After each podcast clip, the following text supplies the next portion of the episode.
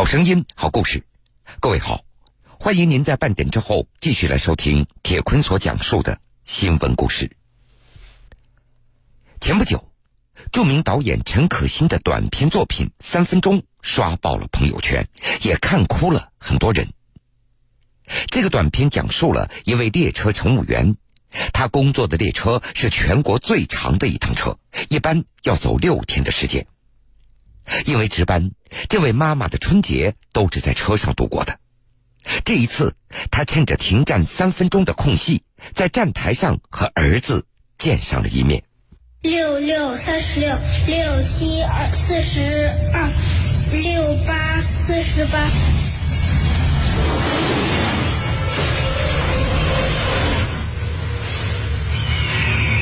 我跑的这趟车是从南宁到哈尔滨的。是全国最长的一趟，一般跑六天。连着好几年都是过年值班，就错过了跟儿子一块过年，只能让我妹帮忙照顾他。我总怕他不乖，麻烦到妹妹，所以每次见他都忍不住特别严厉。可一分别就后悔了。天我妹突然跟我说，要不今天列车停凯里的时候，我带小丁来站台看你一下吧。虽然只有三分钟。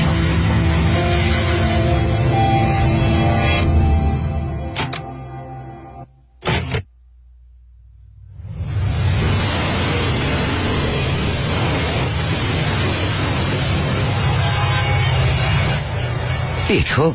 离凯里站越来越近了，马上就要见到儿子了。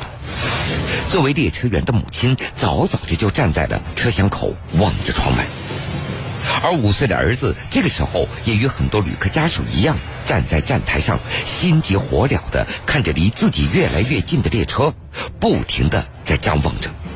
在车厢口，突然看到儿子瘦小的身影，母亲使劲的拍打着车窗，喊着儿子的小名。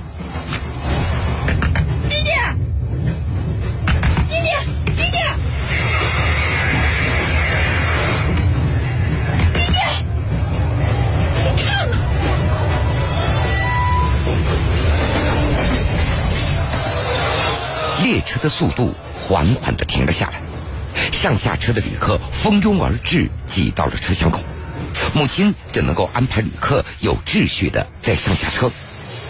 这个时候，儿子在姨妈的牵引之下，费劲的穿过人潮人海来寻找妈妈，而母亲也一边安排旅客上下车，一边不住的扭头在寻找儿子。因为只有短短的三分钟的相聚，儿子挣脱了姨妈的手，瘦小的身材在人群里挤来挤去。在剩下两分钟的时候，孩子终于看到了妈妈。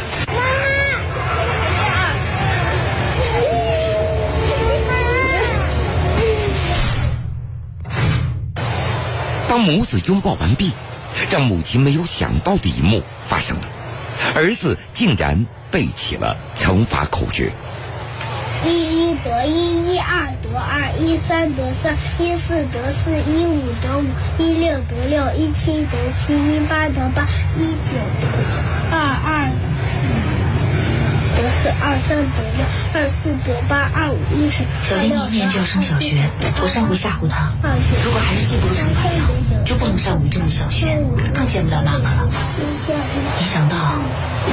当真了，但是今天时间不够了，我们先不背了，好不好？你听他背完吧，他都背好几天了。五五二十五，五六三十四，七。儿子还在一丝不苟的背着乘法口诀，这个时候离开车的时间还剩下五十秒，四十九秒。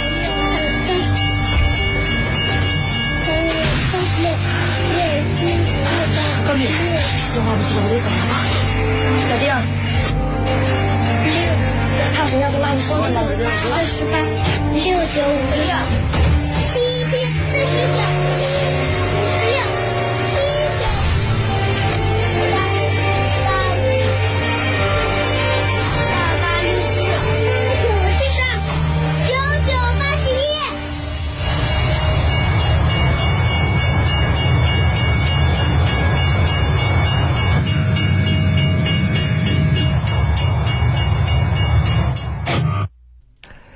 短短站台上三分钟的母子相聚，让很多网友看完这个短片以后都哭了。其实，这个短片那是根据一个真实的故事而改编的。片中妈妈的原型叫刘忠，是中国铁路广州局集团有限公司广九客运段深圳至乌鲁木齐车队值二二九次列车的一名列车员。去年四月份，刘忠的故事就被媒体报道过。那是去年的一月二十四号，媒体以“站台上四分钟的爱”报道了刘忠在列车经过湖南老家停靠衡阳站的四分钟里，见到儿子陈红锦（小名丁丁）的故事。短片中，丁丁给妈妈背诵乘法口诀，而在现实当中，丁丁给妈妈刘忠看的是自己用汉语拼音所写下来的“妈妈，我爱你”。就在二月四号。记者又赶赴衡阳，又在现场目睹了母子四分钟站台团聚的一幕。刘忠的单位地点是在广东，老家在湖南衡阳市，丈夫是一个早出晚归的自由职业者，儿子丁丁在衡阳由爷爷奶奶在照顾。今年春运，二月四号那天。刘忠又利用列车停靠衡阳站的那短暂的时间，见了自己心爱的儿子丁丁。当天一大早，因为马上就要见到妈妈了，还差三个月就要满六岁的丁丁，兴奋的快速穿好衣服，大口大口的吃饭。他就想争取早点见到妈妈。路上还特地到路边的小吃店，为妈妈准备了一份最爱吃的米粉。丁丁拖着爸爸的手直奔衡阳火车站。这火车怎么还不来呢？因为当天乌鲁木齐到深圳的列车晚点二十分钟。丁丁紧紧盯着列车开来的方向。中午十二点二十四分，看到妈妈的列车开过来了，丁丁开心的笑了，快乐的跟随着缓缓进站的列车跑向妈妈立岗的二号车厢。妈妈刘忠下车了，但是旅客还没有下完，丁丁只能够在一旁看着妈妈。等所有旅客都下车了，丁丁一头扑向妈妈。孩子把写有家人名字的作业本交给了刘忠，让妈妈来检查自己的学习情况。事后又把事先为妈妈准备好的饭菜交给了刘忠。时间只有短短的四分钟，过了一会儿，列车。又要开车了，一家人依依不舍的拥抱在一起。丁丁挥手向刘忠告别，望着远去的列车，孩子依旧在挥着手。下面，我们用几分钟的时间，一起来感受这动人的一幕。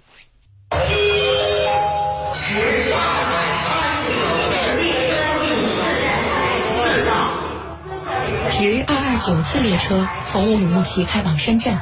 是全国客运线路最长的列车之一，运营里程四千六百六十六公里，跑一趟来回要六天。刘忠就在这趟列车上工作。小朋友不要摔了啊，坐稳啊，坐好一点，别跪着。列车进入了湖南境内，刘忠在车上已经工作了五天。由于旅客很多都是老老小小全家出动，刘忠对车上的老人和孩子格外关注。晚上就来了好几次，在问。怎么样？有没有那个啥不舒服的？我说都挺好的。啊，一会儿啥的，我帮你去打水吧。小姑娘真不错。我都讲不好意思。嗯。你不要摔跤了，这样等一下头会掉下来的。再做一个。哎呀，小心。再做一个。不能不能抢哥哥的玩具，哥哥等一下不玩了再跟你玩好不好？这三名孩子和父母一起回潮汕老家过年。小小的车厢里显得格外热闹。看到这些活泼的孩子，柳忠突然有些忍不住了。他的儿子今年刚刚五岁半，可他却从来没有陪儿子过过一个年，吃过一次团圆饭。以前刚来工作的时候，可能还不会什么关注孩子，但是生了小孩之后，对小孩会特别关注些。然后每次过年都会在车上，没有在家里陪他。然后跑完这趟车，我们休息一天又要跑林克了，然后又不能回家，所以嗯，特别想孩子。刘忠的家在湖南衡阳，而直二二九次列车的运营路线上正好有衡阳站。为了能够和孩子见一面，她和丈夫商量好，二月四号列车经停衡阳站时，一家人在站台团聚一下。再辛苦也无所谓，能看一眼就是一眼就好。尤其是特别是过年的时候，他是特别特别想家。儿子陈红锦知道要去见妈妈，十分开心。出门前，他带上了妈妈给他布置的写字作业，想给妈妈一个惊喜。二月四号十二点二十八分，列车比预计时间晚点了近四十分钟，停靠在衡阳站上。刘忠早早的站在车厢门口，不停的寻找着孩子的身影。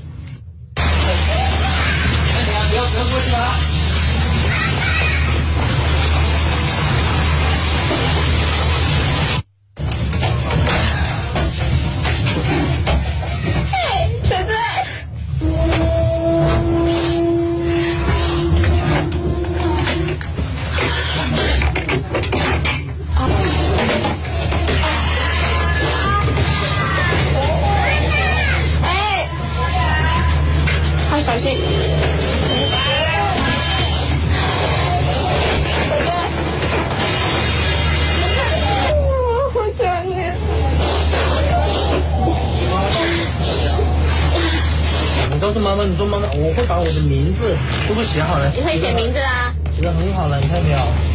写大了。哇，陈红姐好棒啊，写自己的名字了，还写了爸爸妈妈、爷爷。陈红锦都是你自己写的哦。陈红锦，陈红锦，陈红锦，陈红锦，嗯，陈红锦真棒，抱抱。这是你给妈妈带的饭吗？是谁的？是你同事的。我同事啊，哦，谢谢你。好好的。嗯。哎，你给妈妈亲一下好不好？好好好。嗯。哎哎，你们上车了啊！小心小心小心小心，你们小心啊！注意安全啊！小心点。妈妈。哎，回家吧。妈妈下班了就回家看你好不好？妈妈现在在工作啊，要上车了。再见，仔仔。妈妈下班回来看你。好，拜拜拜拜，早点蹲吧。妈妈一个合适。再见。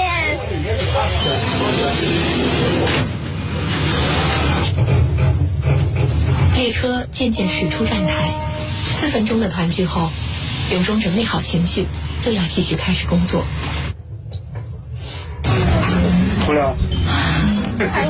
到我儿子了。刘忠说：“铁路这个行业，就是送别人踏上回家路的职业。春运期间能够和家人团聚四分钟，他已经很满足了。其实看到他，我已经很开心了，很满足了。我们这些同事啊。”身边的同事都是回不了家的，只是我比他们幸运，然后路过我们家，有时候可以还可以有机会看看孩子，像他们都根本看不到，比我更小。这就是刘忠和儿子在站台四分钟相聚的故事。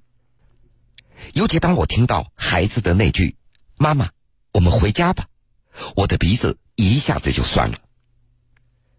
可以说，刘忠的故事每天都在真实的上演着。他们把对亲人的思念深深的埋在心里。然而，我们所看到的不是心酸的泪水，却是最热情的微笑。各位，不要忘记了，对你身边的列车员，我们也要笑着说上一声辛苦了，谢谢你们。新春走基层。下面这个故事同样发生在一位列车长的身上，同样也是真实版的三分钟。你到底还管不管孩子？这是二月二号上午，列车长周春燕在微信上接到丈夫的一个质问的信息。而在出城的四天时间里，周春燕可以用度日如年来形容。除了保证旅客的安全，她无时无刻不在想着病床上的女儿。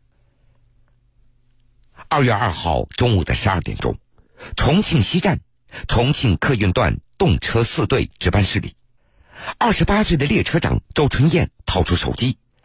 当她看到微信上老公接连发来的四条质问的信息，她立刻眼睛就红了。给你发信息一直不回，为什么？孩子现在持续的高烧，一直在喊着妈妈，你什么时候回来？你这到底是什么工作？孩子生病发烧你都不管，你要什么时候回来呢？为什么一直不回信息呢？你到底还管不管孩子呢？丈夫发信息的时间显示为二月二号上午的九点四十五分到九点五十三分。所有的这些信息，周春燕都没有回复。面对丈夫不停的质问，除了愧疚，周春燕她也不知道究竟该回什么内容才比较合适。而与此同时，重庆九龙坡区第二人民医院田坝分院住院部，三十岁的李强正在和父母一起照顾着病床上两岁的女儿小诗雨。因为自己发微信时那咄咄逼人的语气，李强他一直在进行着自我反省。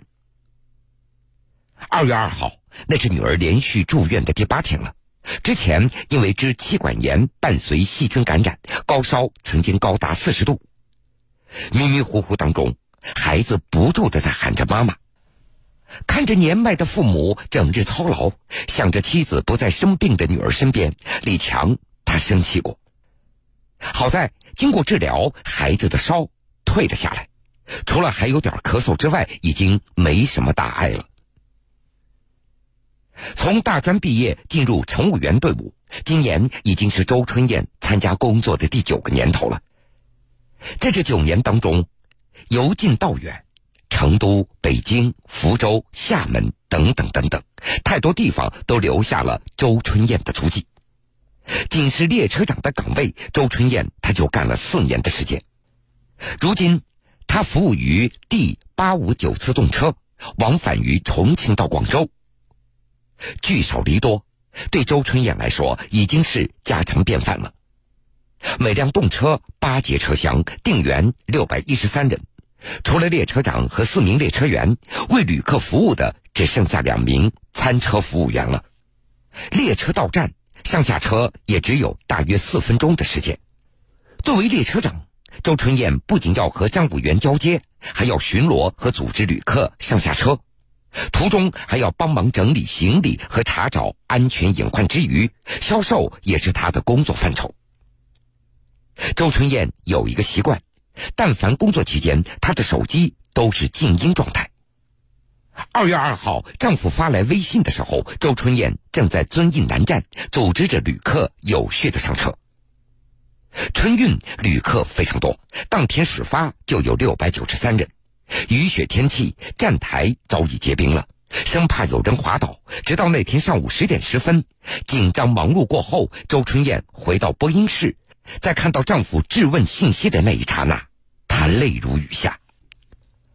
病床上女儿生病的模样，在周春燕的脑海当中不断的浮现出来。其实早在一月三十号中午，周春燕出发之前，女儿就因为高烧住进了医院。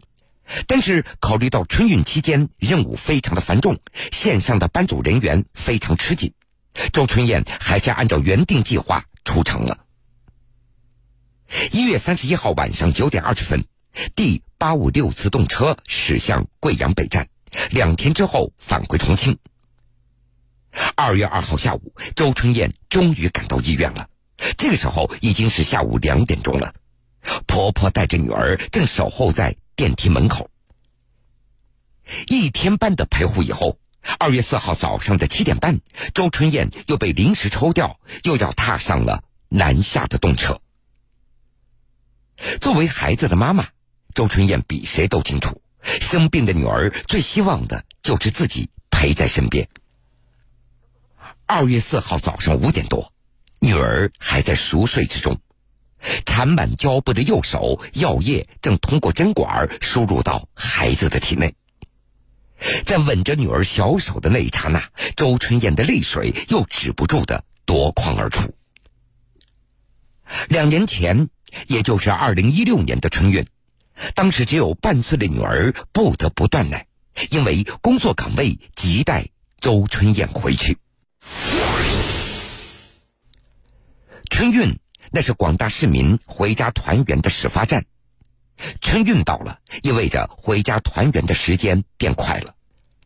也正因为如此，每一年的春运对所有铁路人来说便是大考。和周春燕一样，春运期间，很多铁路人都坚守在自己的岗位上，确保广大旅客平安出行。踏上开往南方的车，行囊却是一封信。虽然那是一封你最让我担心的信件。在你每个字里行间，表露不想再留恋，我带着最后一些伤感。